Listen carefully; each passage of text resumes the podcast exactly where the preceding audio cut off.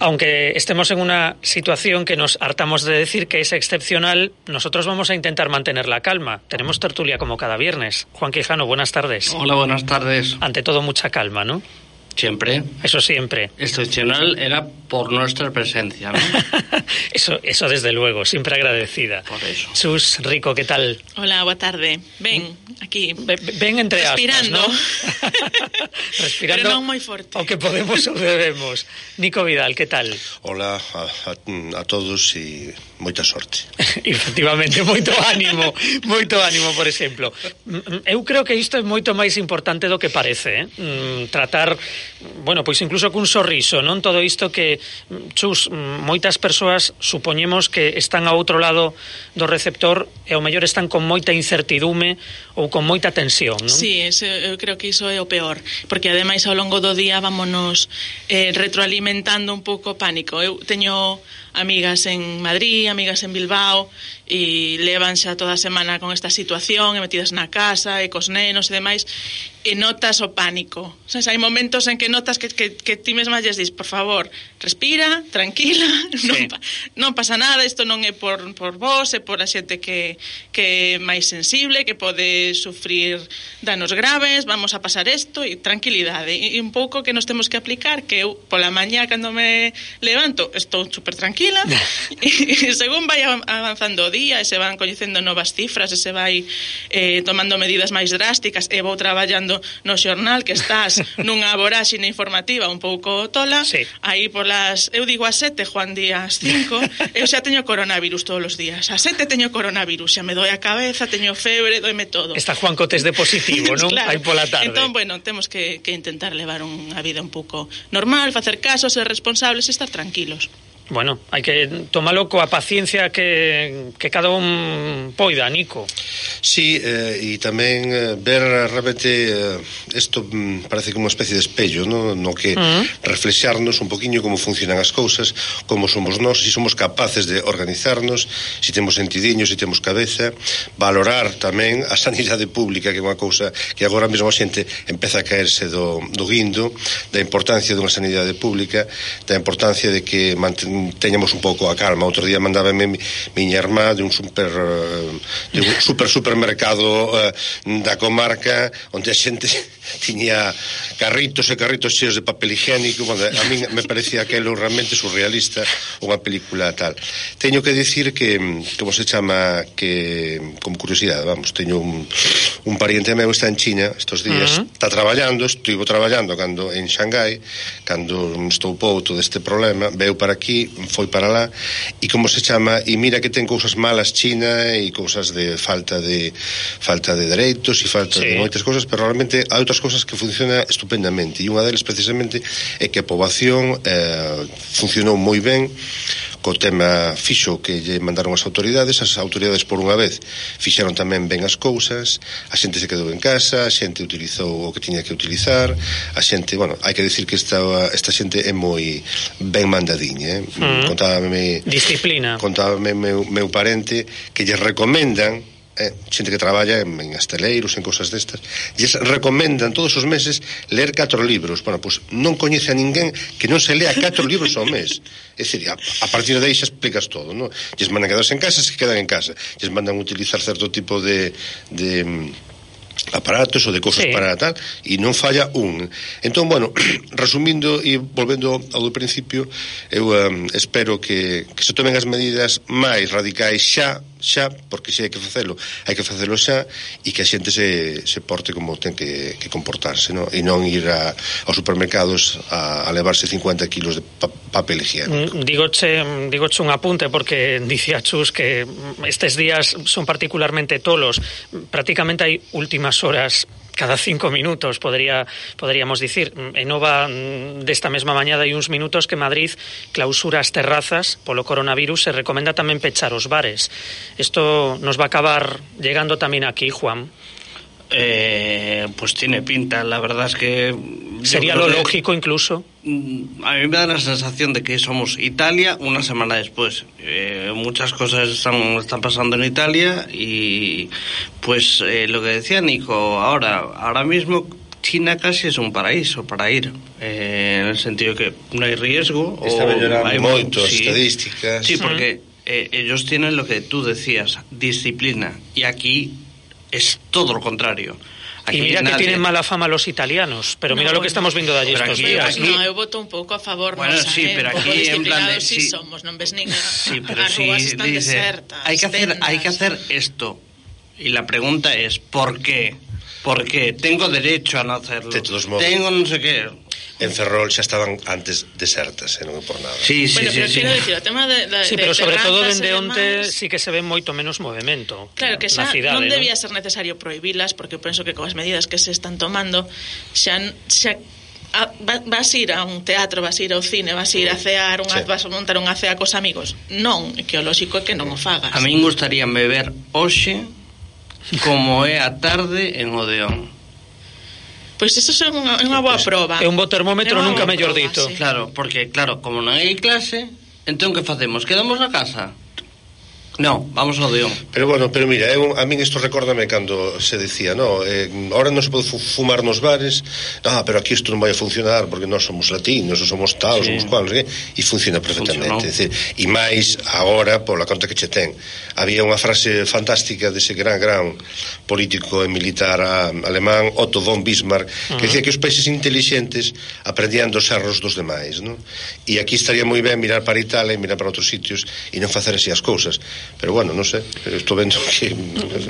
Personalmente creo que mm, son días también muy complicados ¿no? para, para esta profesión, porque tenemos que manejar bueno, información muy sensible, aunque no estemos en una de las zonas más afectadas, ¿no? o que esté en una situación más problemática, pero yo creo, Chus, que tamén temos que ser un pouco honestos e, e saber que o que estamos vivindo na rúa, non? Porque, por exemplo, eu hoxe mesmo o que escoitase que a xente prácticamente dá por feito que ese peche tamén vai chegar aquí en cuestión de días. Claro, é moi difícil atopar un, un punto no que non caías nin na histeria, nin tampouco en, en transmitir unha despreocupación como se non pasase nada. Non pasa nada. Claro, efectivamente, claro. nós mesmos tamén somos persoas que vivimos, que sí. temos familia, que entón estás in, eh, comentaba con Juan hai un segundo, infotoxicados, os primeiros somos nós. E estás todo o tempo pendente, hai algún caso novo, chama a sanidade, eh, chama aquí, a ver se vai haber alguna comarca, non me vou enterar, a ver se tal, chamame engano, rumores, cos... estás todo o día pendente, e claro, ao final ti mesmo estás nun estado de, de excepción que é difícil non transmitilo cando, cando falas ou cando escribes. Eso é, é para min é complicado buscar ese, ese punto de equilibrio. E antes o que dicías ti, por exemplo, de, eh, de que empezas o día moi ben, eh, pouco a pouco... que, a, lo mejor, a lo mejor Chus es una mujer así tensa, no, o, no, no, me pero, equivoco, como de extremos, de extremos. sin, sin coronavirus e sin outra cosa, pasa, a, por exemplo, a mí me pasa en plan de... Hai días que digo, en plan de, vou quedar na casa todo o día, El típico Conforme domingo. van pasando as horas, empezas, soportas. sí, empezas a Sí. comerte o coco, tal, no, bueno, pues está, no respiro, tal, no, no respiro, que a mí sí me parecía una frase como muy intensa, muy de, plan, no Me falta puedo el aire. me falta el aire, pues sí, es, Pues- es cierto, casi. En Canido tedes unhas hortas estupendas. Sí. Día. Preciosas. alturas. Polo ceboliño e Pero Juan, vai ir ao Deón. No, no, Para investigar, porque periodista. Ten que estar no Trabajo de campo.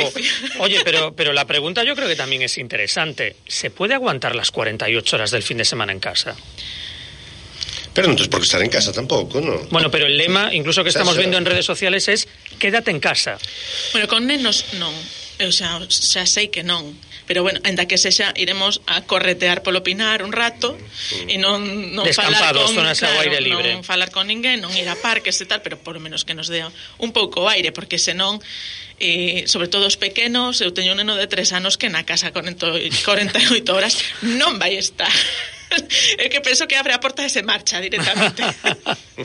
Eu creo que sí que se pode sair e eh, todo iso. Hai que eso, ter un pouco de sentidiño que o que di Nico, pero simplemente non facer cousas que poidan ser arriscadas ou algo así, estar en grupos grandes ou en sitios que estén ateados de xente, pero sair de casa respirar un pouco de aire non é que sexa eh, é, é que é conveniente eu creo que de todas formas eu vexo un pouco que nos podíamos plantexar que como se tivéramos unha fin de semana dun temporal que en realidad de pasamos Nadal. todo o inverno así e tampouco que, nos pasou nada. O temporal me parece que ven para longo, me da impresión, xa. pero bueno, eh, hai que ser consciente tamén diso, pero por iso que é importante xa empezar a tomar medidas e empezar a eh, estaba ben o que o que decías ti, decir, cal é o equilibrio perfecto. Porque se si toleamos, pois pues eso, vamos a, a aos supermercados a, a comprar media tonelada de papel higiénico.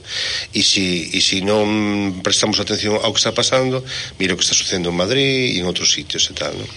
Entón, pois pues, un poquiño, pois pues, saber o que hai, eh, ser conscientes de que temos un problema e de que canto máis sigamos as recomendacións que se nos fan de xente que sabe, de xente que sabe, non de, dos sí. que hai que ferver o auga 27 grados estas historias, non? Mm, mm, pois mm, que as cousas remataran antes, pero sí que estaría ben tamén que por parte das autoridades eh, se marcara máis o, o territorio xa, xa, porque canto antes eh, eu creo que mm, necesitamos unhas unhas normas e alguén ten que, que poñelas, alguén ten que liderar isto un pouco de forma máis contundente. Que... vou pedir unha, un permiso a Raúl, vou facer unha pregunta eu. Nico, pedirme lo que quieras, Nico, ya lo sabes. Cal, cal é a túa teoría acerca do papel higiénico? Ademais de que esta enfermedade... eu teño unha, pero non a podo dicir en directo. Pois pues no Aparte de que esta enfermedade é unha merda. Sí, pois pues non sei, sé, se ve que a xente anda con tanto medo descomposta, pois pues, non sei. Sé. Bueno, Hai unha cousa, o papel higiénico ocupa moito espazo nas, nos Iso supermercados, tamén. así que en canto colles unha dúcia de paquetes, tamén parece claro. que está desabastecido. Bueno, pero, pero tampouco, dice eu antes o de non ser alleos tampouco a realidade. Vimos incluso nestas últimas 24 horas fotografías non só de supermercados, senón de hipermercados sí. como al campo, sí. cos estantes da pasta completamente valeiros. Mm. Sí. Que eu Home, creo que, que tamén dá para pensar, que non? Eu tamén entendo que se ti prevés que te tes que quedar na casa 15 días, pois intentes facer un acopio de comida para eses 15 días e non ter que estar saindo cada día a facer a compra cando te están recomendando que quedes na casa. Eu estes días tampouco con histeria, pero sí. un paquete extra de Araña lentellas, un máis. paquete de máis de tal, vas collendo, porque non sabes se a semana que ven che van mandar eh. non sair da casa. Bueno, pero mm, o que tampouco é normal é que outro día xa había colas de 50 metros polo menos de carritos en Alcampo, vamos a dicirlo xa, e ao personal, e efectivamente os bultos do papel higiénico no, sí, eso, moito, eso pero todos os carritos levaba papel higiénico. Pero por que? Por imitación, que non, por que? Se, se mandan quedar na casa. Porque o medio libre, muller, o medio libre. Darán un pouco de tempo. No, e ademais en Italia... cando tes que ir ao supermercado. bueno, como en Italia exemplo... non están pechados os supermercados. Non, no. nin farmacias, nin bancos. O supermercado é unha farmacia por barrio. Claro. A ver. Ben, o resto está todo pechado, pero pois aquí, pois si está en é porque...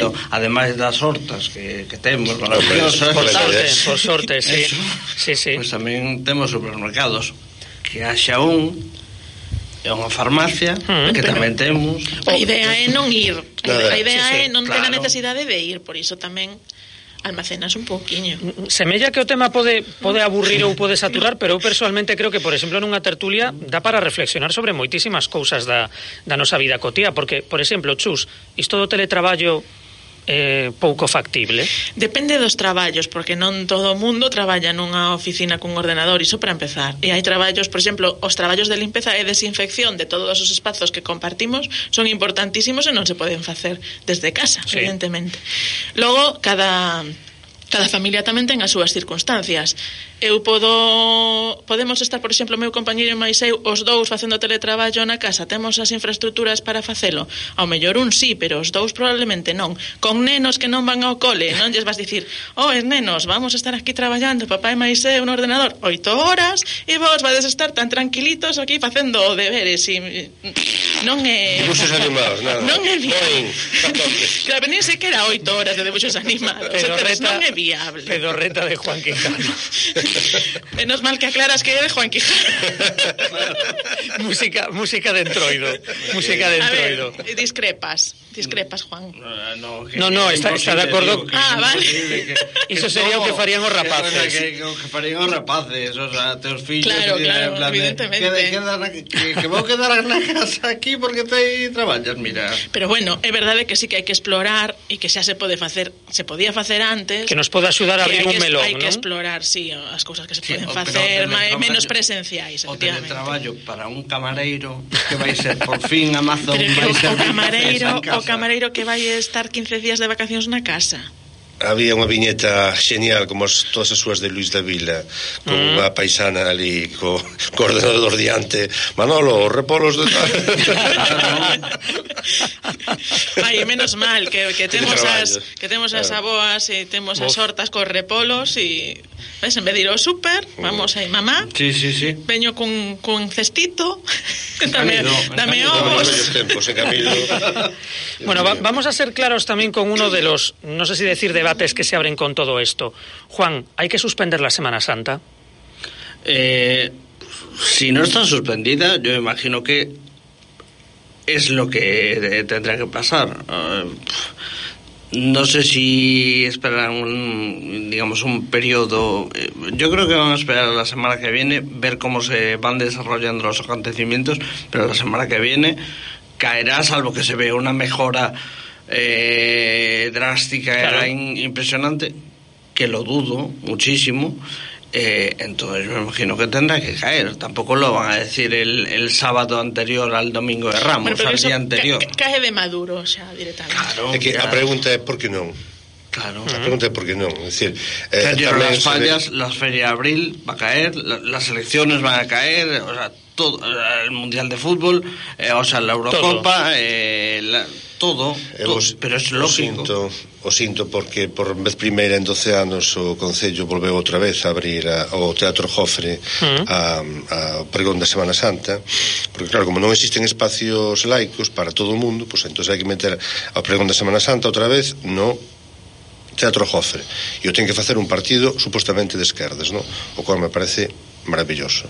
Pero bueno, a final se van a forrar esa polémica e toda esa historia porque a final, eh, como decía Juan, as cousas caen por o seu propio peso. E mira, eh, esta cidade eh, está moi mal e tal, pero desde logo, ter dúbidas do impacto económico que lle poda proporcionar a Semana Santa para non facelo se é polo tema económico, eh? xa non digo polo religioso. Sí. Xa me parece, vamos, Pero de coña. É que eu non creo que xa ningunha dúbida en que non vai a haber Semana Santa. O que falta é, é un que se diga oficialmente, pero que ente, pero que primeiro, vai... a Semana Santa turística está perdida, perdida. Teño unha un, unha nai Oh, que coincido cando vamos ao cole que traballo nunha axencia de viaxes e díxeme que o, o mércores embe, embellecer dez anos de golpe sabes e que eu nunca me pasara entre, entre a cancelación das viaxes do inserso a xente que cancelaba toda a Semana Santa está perdida turísticamente. Evidentemente. Pero Despois, non, van máis a ir as procesións. Non, non van a ir as procesións. Vai, é máis, o domingo vai haber misas nos templos, cando están dicindo que non pode haber reunións multitudinarias, pois ao mellor xa este domingo, ao mellor xa este domingo non, non hai. Sabes, a, que, a que ofrece Televisión Española vai ser coa metade do, claro. do aforo no templo dende que se transmite, se non me equivoco. Claro. Uh -huh. Aí non ves, aí sí que pode funcionar moi ben o traballo telemático, digo para os gregos, sí, toda esta Sí, historia. sí, sí. Me- mm, Yo me, me voy a permitir aportar un, un detalle porque creo que mm, además me llamó la atención. Muchas veces se dice que Ferrol es una ciudad muy particular, ¿no? A nivel de mm, a nivel social, con una idiosincrasia especial. Pero mm, escuchaba esta semana de, de un compañero de otro medio de comunicación que es sevillano. Decía, bueno, es que en Sevilla hay que decirlo como a cámara lenta, ¿no? Porque es una ciudad muy especial y no se puede decir así de repente que se suspende la Semana Santa. Si hay que suspenderla, ¿por qué esperar? Me pregunto yo. Pero que Por muy peculiar que sea la ciudad, ¿no? Tampouco nos podemos enganar a nos mesmos. A situación é a que é. Entón, ou a asumimos ou non a asumimos, pero tarde ou Claro. máis tarde ou máis cedo as Pero mira, para semana. Además, no para tiene nada que ver con Santa convicciones religiosas para ni nada. todo demais hai que asumir, hai que cambiar o chip, que era que decíamos antes. E é que estamos en outra, en, estamos en outro partido. Otra pantalla. Estamos en outra pantalla.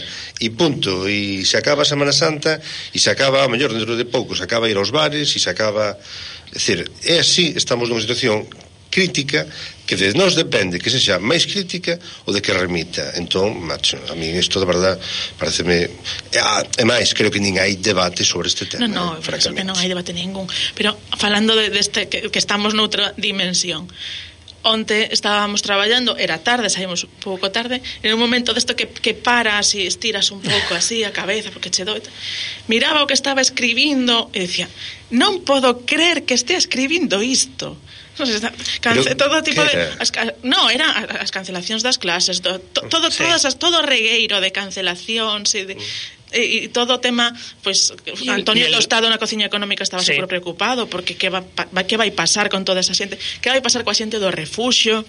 como controlas un, un colectivo que por sí mesmo pois xa é moi moi libre para de movimentos sí. e demais tal cantidade de derivadas que hai e logo o, eh. o propia situación de que estamos aquí no medio dunha pandemia mundial de que non podo creer aquí estar, Ferrol, nesta esquina. estar escribindo isto despois de, tan, de tantos anos e de ter escrito sobre todo tipo sí. de cousas das máis surrealistas isto penso que é o máis extraordinario que nos tocou con diferencia estamos nunha esquina mm dun país que está nunha esquina, esquina sí. dunha, un estado que está nunha esquina Sí, eh, todo eso estamos esquinados. Sí, moi e, e chegaría con máis e, revi, e revirados. Esquinados e esquinados. E chegaría con máis retraso que outros lugares, pero pero aquí estamos co, sí, coa mesma chega. situación. No, mira, claro. devo toda a semana dicindo que se está en Coruña, está en Ferrol.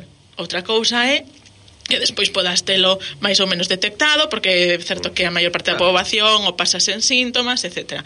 Pero no momento en que está en Coruña, está en Ferrol, porque esa comunicación é continua, laboral e de todo, de todo tipo. Entón, por iso tamén o estrés esta semana, dicir, Dios mío, vai saltar un caso en Ferrol e non nos vamos a enterar.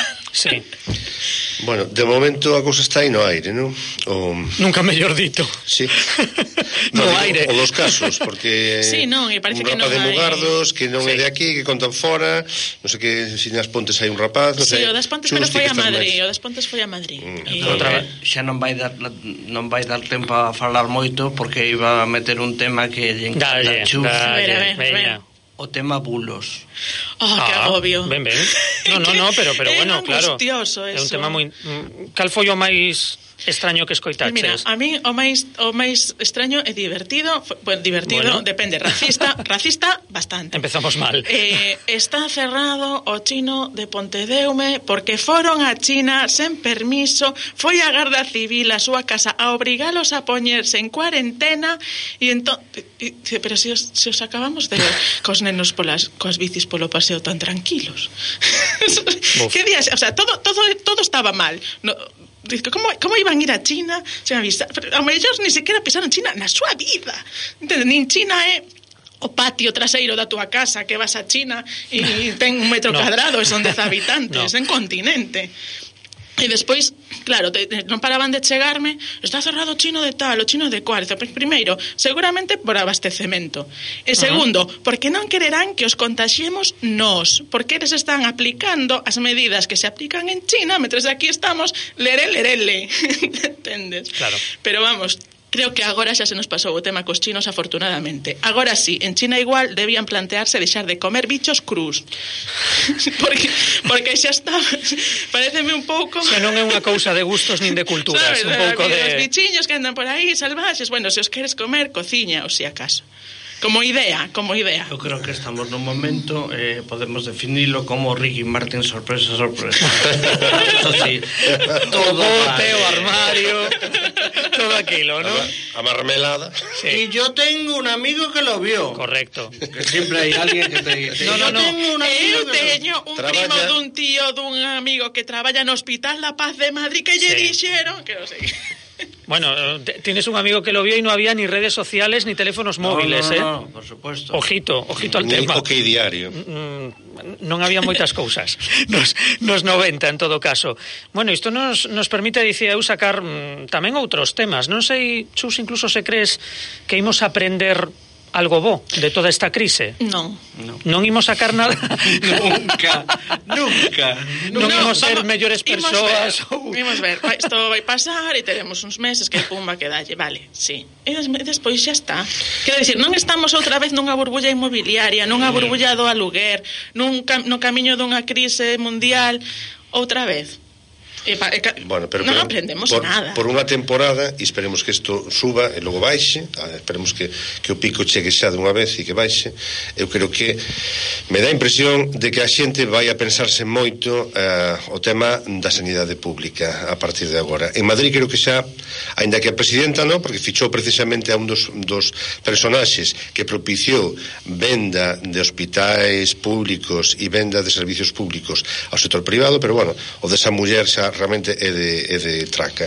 Pero creo que a nivel global e a nivel normal, creo que hai que poñer en valor a sanidade pública como, como algo como un tesouro que temos. A sanidade pública é, é, é absolutamente necesaria, é, decir, é a base de calquera estado democrático hoxe en día. E, perdona de que me poño estupendo. O mal que o están pasando, o mal que o están pasando, ademais, eh, eses traballadores estes días que hai que sí, telo tamén eh, moi presente, sí. non? Que pode haber problemas, evidentemente, na, na atención, pero que, claro, isto tamén dá ata onde dá, un pouco, non? Logo, que o que sí, vale, por dicir algo bo, tampouco veña, vou veña. poñer aquí apocalíptica. eh, creo que vamos a aprender a comportarnos mellor en procesos infecciosos. Quero dicir, temos un catarro, temos unha gripe, temos da, e andamos por aí tan sin preocuparnos de nada, como moito, ao mellor se tes na casa algún neno pequeno ou algunha persoa enferma, ten, non vamos a casa porque temos unha gripe ou non lle toques a fulanito porque tes moitos mocos.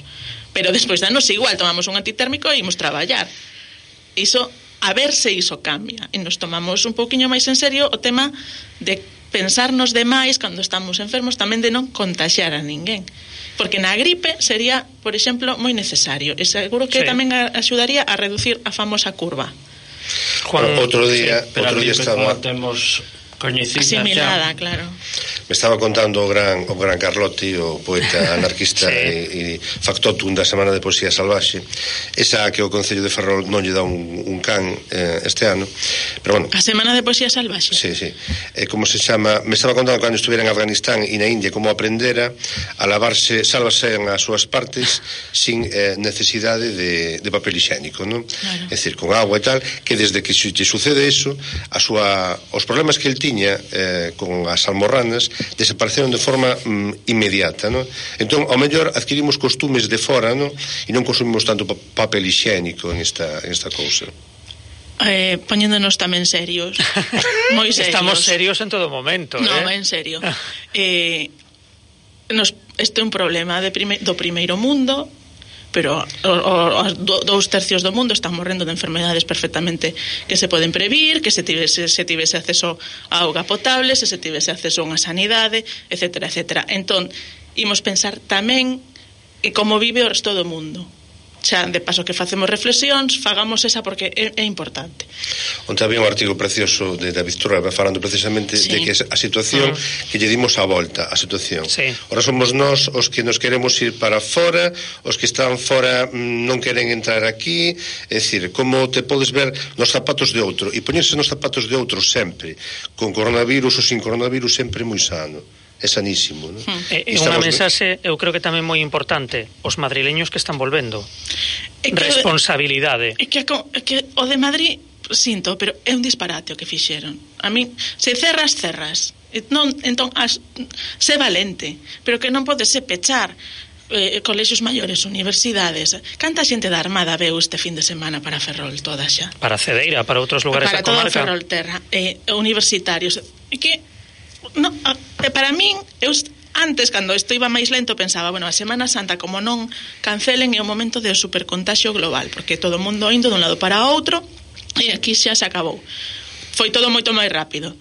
Entón eu digo, esta fin de semana é a fin de semana de que nos contaxiamos todo o país, porque Madrid exportou a todas as provincias a súa xente en moitos casos, ademais, replicando esas imaxes que vimos ali, non? De discotecas e bares cheos. Bueno, eso é surrealista, eu espero que, que sexa esas medidas, un caso concreto horas. que se toma como xeral e que non bueno, sexa verdade que colleron e se foron de vacacións claro, a, a claro, Benidorm claro. a, a poñerse nas terrazas, pero bueno, que sería xa... Aí está a imaxe que tampouco é a verdade para, para aplaudir precisamente. Bueno, tes unha, tes unha presidenta da Comunidade de Madrid que era feliz cando en Madrid hai atascos, non? Pois pues, entonces agora será feliz Os cando hai coronavirus e están as discotecas ateigadas e os bares ateigados bueno, pois pues, é a mesma liña. Eh, o que pasa cando, bueno, nada. Cada un vota di, di, ao que quere. No, bueno, cada un vota o que quere, pero bueno. a veces esta carreira de a ver quen vota o máis friki ten consecuencias. Hai que ter un voto crítico. Eu penso, por exemplo, dun partido que simplemente sexas. no alcalde de Ourense que se foi tan alegremente a Madrid a ver si collía algo. Digo, a ver, os de Ourense, por favor, Xa- xa- poden pensar dúas Xa non veces. foi gracia, eh? Xa, Claro, claro, non que entente, cando chega este momento, ao mellor resulta que poñer ao máis friki ao mando non foi a mellor idea. Pois mira, Ves como demos unha boa volta a todo o que está alrededor do virus, bueno, pero non nos infecta. Temos que rirnos máis, eh, por mm, favor. Eu, creo, eu creo que por. Facer máis bromas, facer chistes co coronavirus nos... e non deixarnos caer na histeria. Por nos para prestigiar, para prestigiar a túa tertulia, Raúl, facemos o que, o que faja falta. A, a prestixiades dende o primeiro día que estades aquí. Graciñas por todo e moi boa fin de semana. Igualmente. Tranquilidade, tranquilidade.